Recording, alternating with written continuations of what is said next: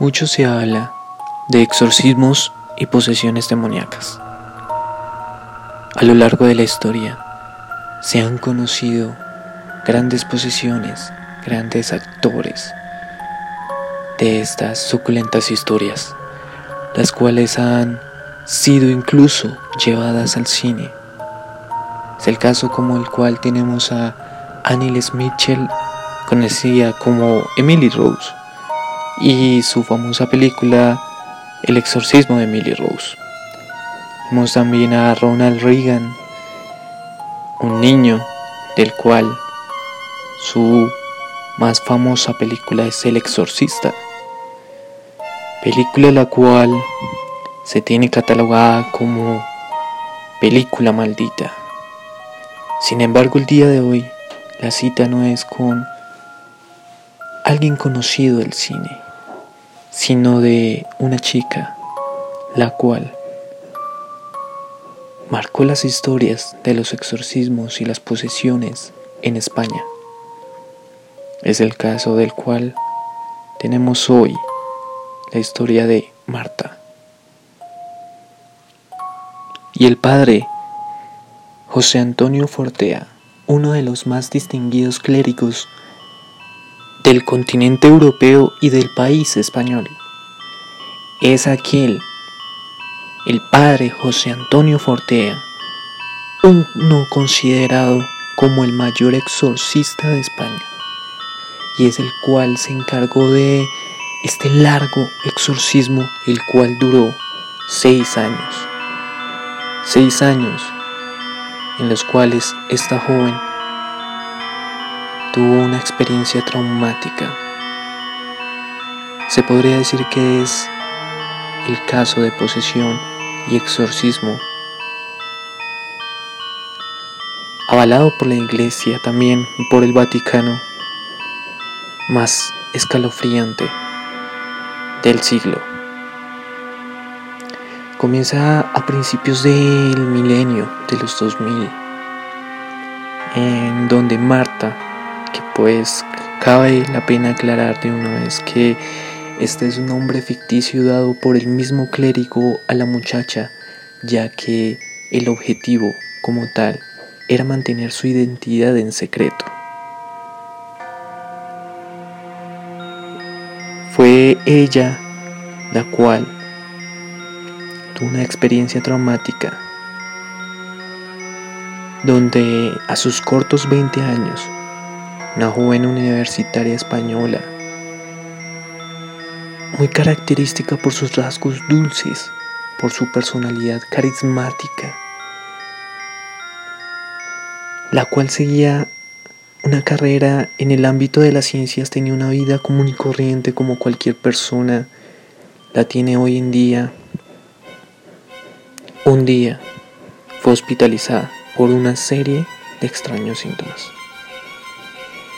Iniciamos diciendo que sufría de fuertes migrañas y convulsiones, punzantes dolores en el cuerpo, volteaba los ojos y gritaba inexplicablemente como una posesa. Luego, de tras dos semanas internada, y que los síntomas remitieran, la joven fue enviada a su casa, donde vivía sola con su madre pero al cabo de unos cuantos días su situación comenzaría a empeorar. Este sería el inicio de todo. La madre de Marta empezó a notar unos crujidos y otros ruidos sin explicación provenientes dentro de la casa. Sin mencionar incluso que la joven comenzaba a mostrar una inexplicable repulsión a todos los objetos religiosos, tales como cuadros, crucifijos y rosarios. Además de ello lanzaba miradas aterradoras, escalofriantes. Ella se sentía agotada con frecuencia y sufría de dolores agudos que la atacaban en cualquier parte de su cuerpo. Principalmente se quejaba por su cabeza, la cual era muy atormentada con una serie de extrañas migrañas inexplicables. Esta situación tuvo su punto máximo cuando estando ellas dos juntas en el salón, un día cualquiera, Marta había empezado a detallar y a mover la cabeza frenéticamente hasta quedarse completamente quieta, inmóvil en aquel asiento. Y en ese momento, ese pesado sillón en el cual ella estaba sentada se levantó del suelo y quedó flotante en el aire a unos 20 centímetros del suelo. Su mamá, al instante, anonadada, no sabía qué hacer.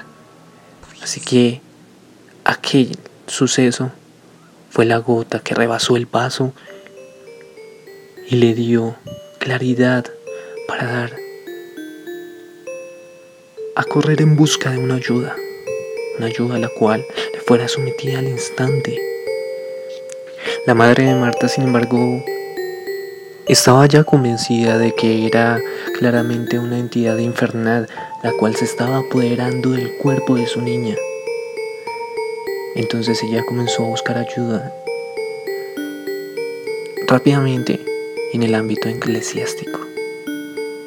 Ella, sin embargo, después de una larga y agobiante búsqueda a lo largo de toda España y de las diócesis, la cual ella estaba desesperada, logró contactarse con el padre José Antonio Fortea aquel religioso de 33 años, el cual ya había realizado exitosamente cuatro exorcismos y había asistido como aprendiz en otros 13.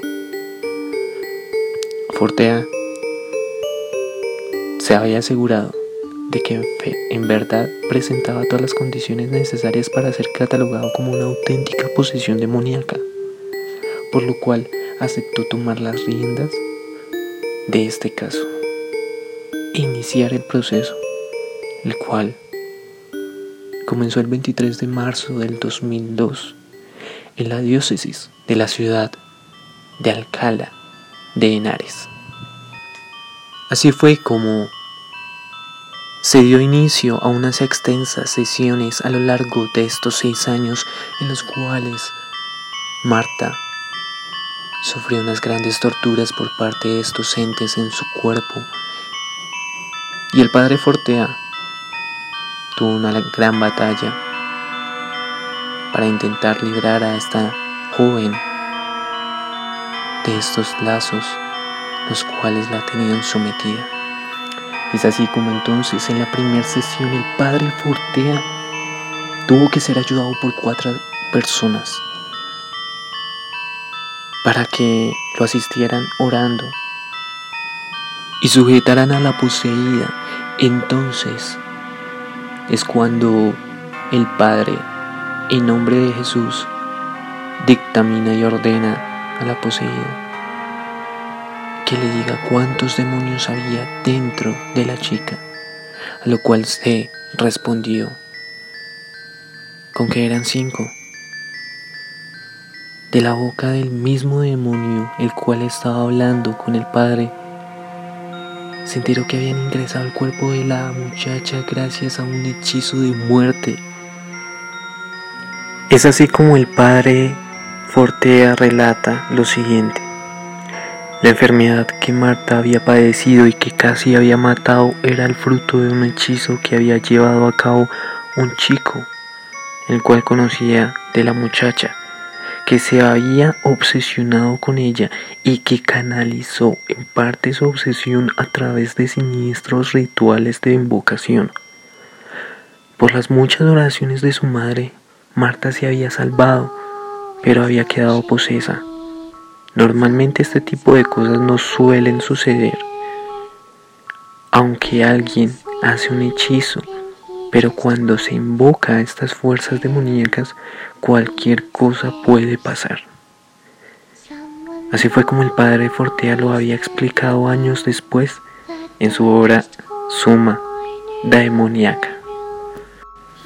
Y ya con respecto a los nombres de los cinco demonios los cuales habían sido descubiertos en la primera sesión, el padre Fortea dio a conocer solamente el nombre de cuatro de ellos y el quinto lo omitió. Eran Fausto, Perífida, Azabel y Zabulón. Todos a excepción de Zabulón salieron a lo largo de ocho sesiones y para expulsarlos Además del procedimiento clásico del exorcismo, Fortea necesitó encontrar lo que más atormentaba a cada uno. En el caso de Isabel, fue por ejemplo, él descubrió que a este demonio le resultaba insoportable el oír los sonidos que hacía la madre de Marta al besar el crucifijo, el cual ella utilizaba. Y ya para Saulón, según investigaciones del clérigo, había sido mencionado en escritos medievales y había aparecido cuatro veces en la historia, siendo la penúltima en los exorcismos del padre Cándido Amantini, el cual fue un exorcista muy distinguido en Italia. Este demonio fue uno de los grandes rivales del padre Fortea, porque se resistía a salir y al que atormentaba particularmente al ser obligado a recitar fragmentos de la Biblia y sobre todo de aquellas partes como el Evangelio de San Juan, ya que como anteriormente se había mencionado, cada demonio al momento de ser expulsado se sometía a sus debilidades, obligándolo a hacer ciertas acciones o a decir ciertas cosas, los cuales lo debilitaban y así de esa manera por ser, poder ser expulsados del cuerpo de la chica o de la víctima poseída. Fuera quien fuera, ese es el método que básicamente tienden a usar los exorcistas. Sin embargo, para Saulón era algo muy complicado, ya que al recitar estas frases y estas pasajes bíblicos, él seguía dentro de ella.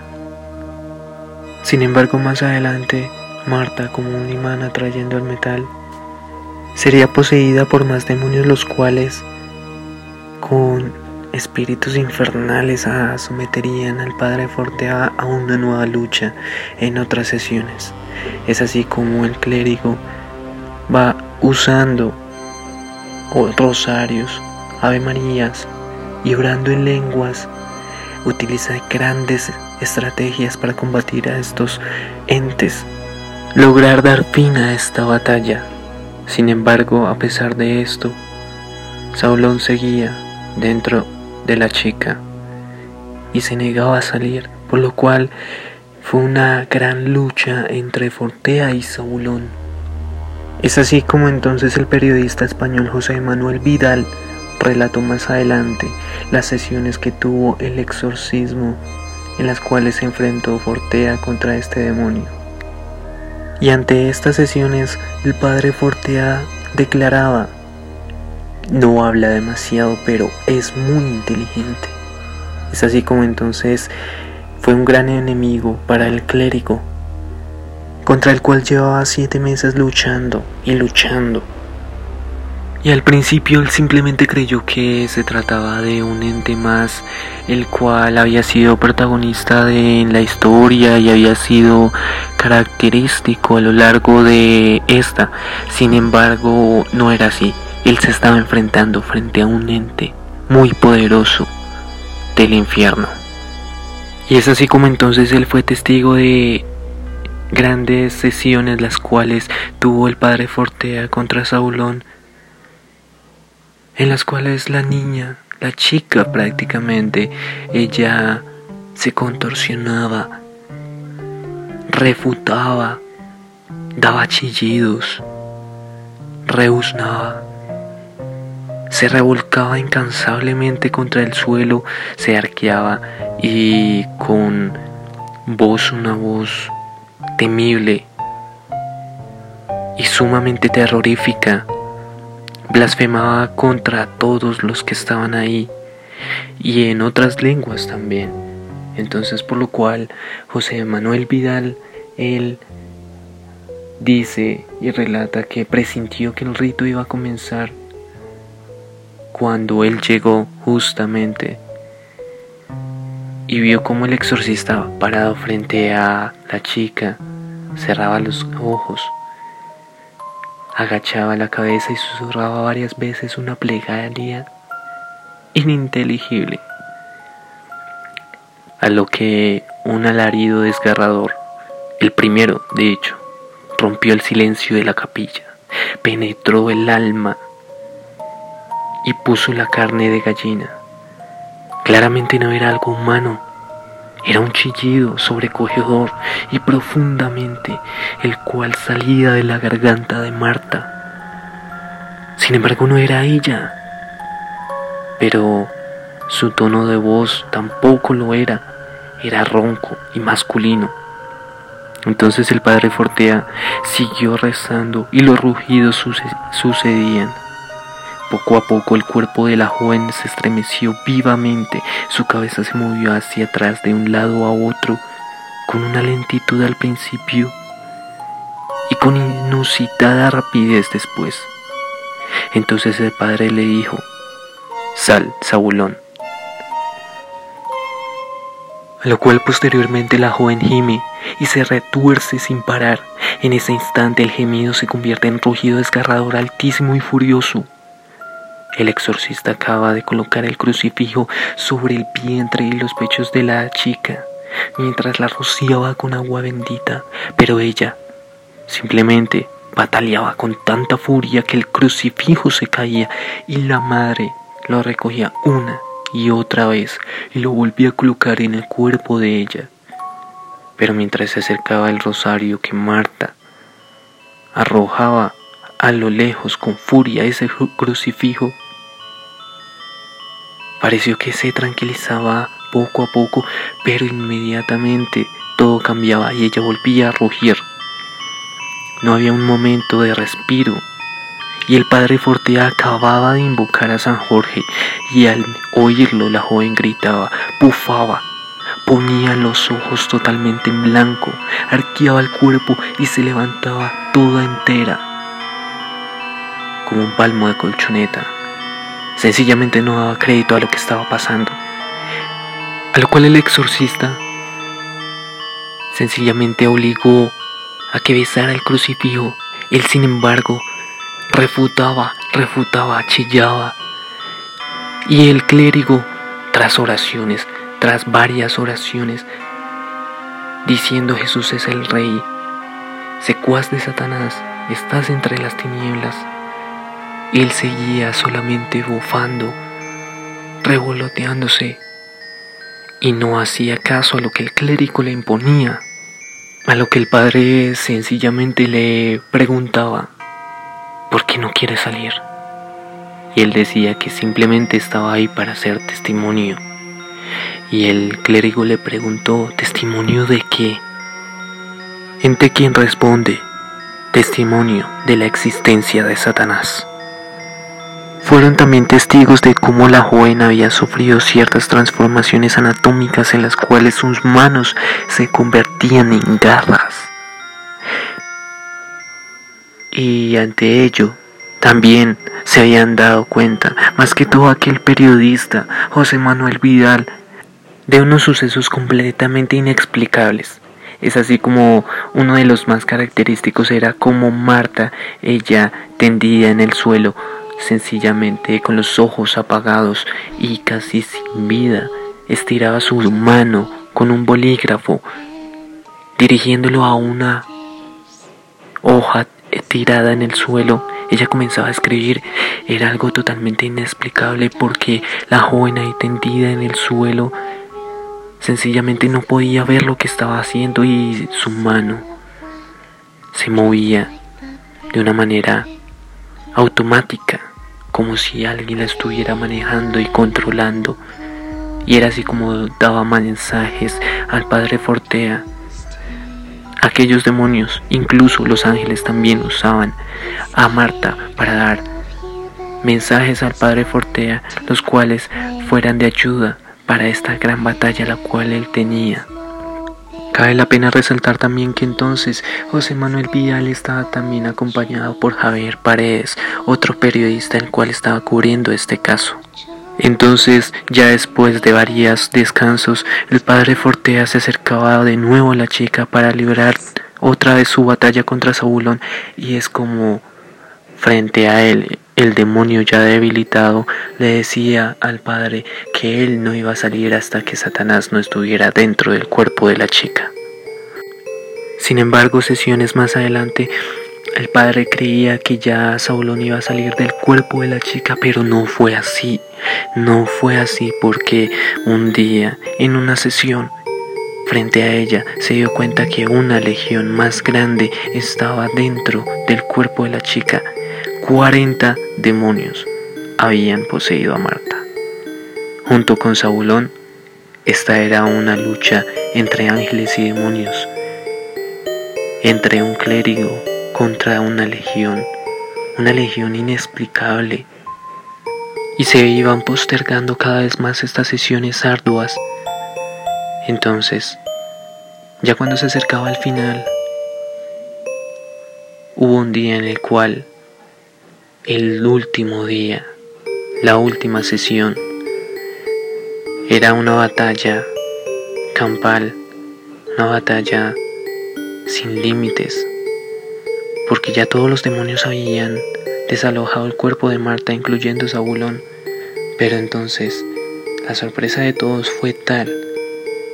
De aquella mañana cuando el padre Fortea Preguntó cuántos demonios habitaban el cuerpo de Marta y sencillamente solamente se escuchó la voz del jefe de los ángeles caídos, quien afirmando decía que solamente él se encontraba en el cuerpo de ella. Es así como entonces Vidal relata lo siguiente. Lo dijo con una voz terrible Escuchar a Satán es impresionante. Su voz es la peor, la que más odio denota. Las oraciones en aquella mañana siguieron. En un momento dado hizo gesto en el aire con la mano de querer escribir, pero sencillamente era San Miguel el que se comunicó con nosotros a través de la escritura, pues no escribió lo siguiente, tenés que tener fe, queda poco. En esta lucha se notaba que claramente San Miguel usaba la mano de la chica para dar los mensajes al clérigo, mientras que Satanás estaba en el cuerpo de ella. El ambiente era hostil, sumamente aterrador.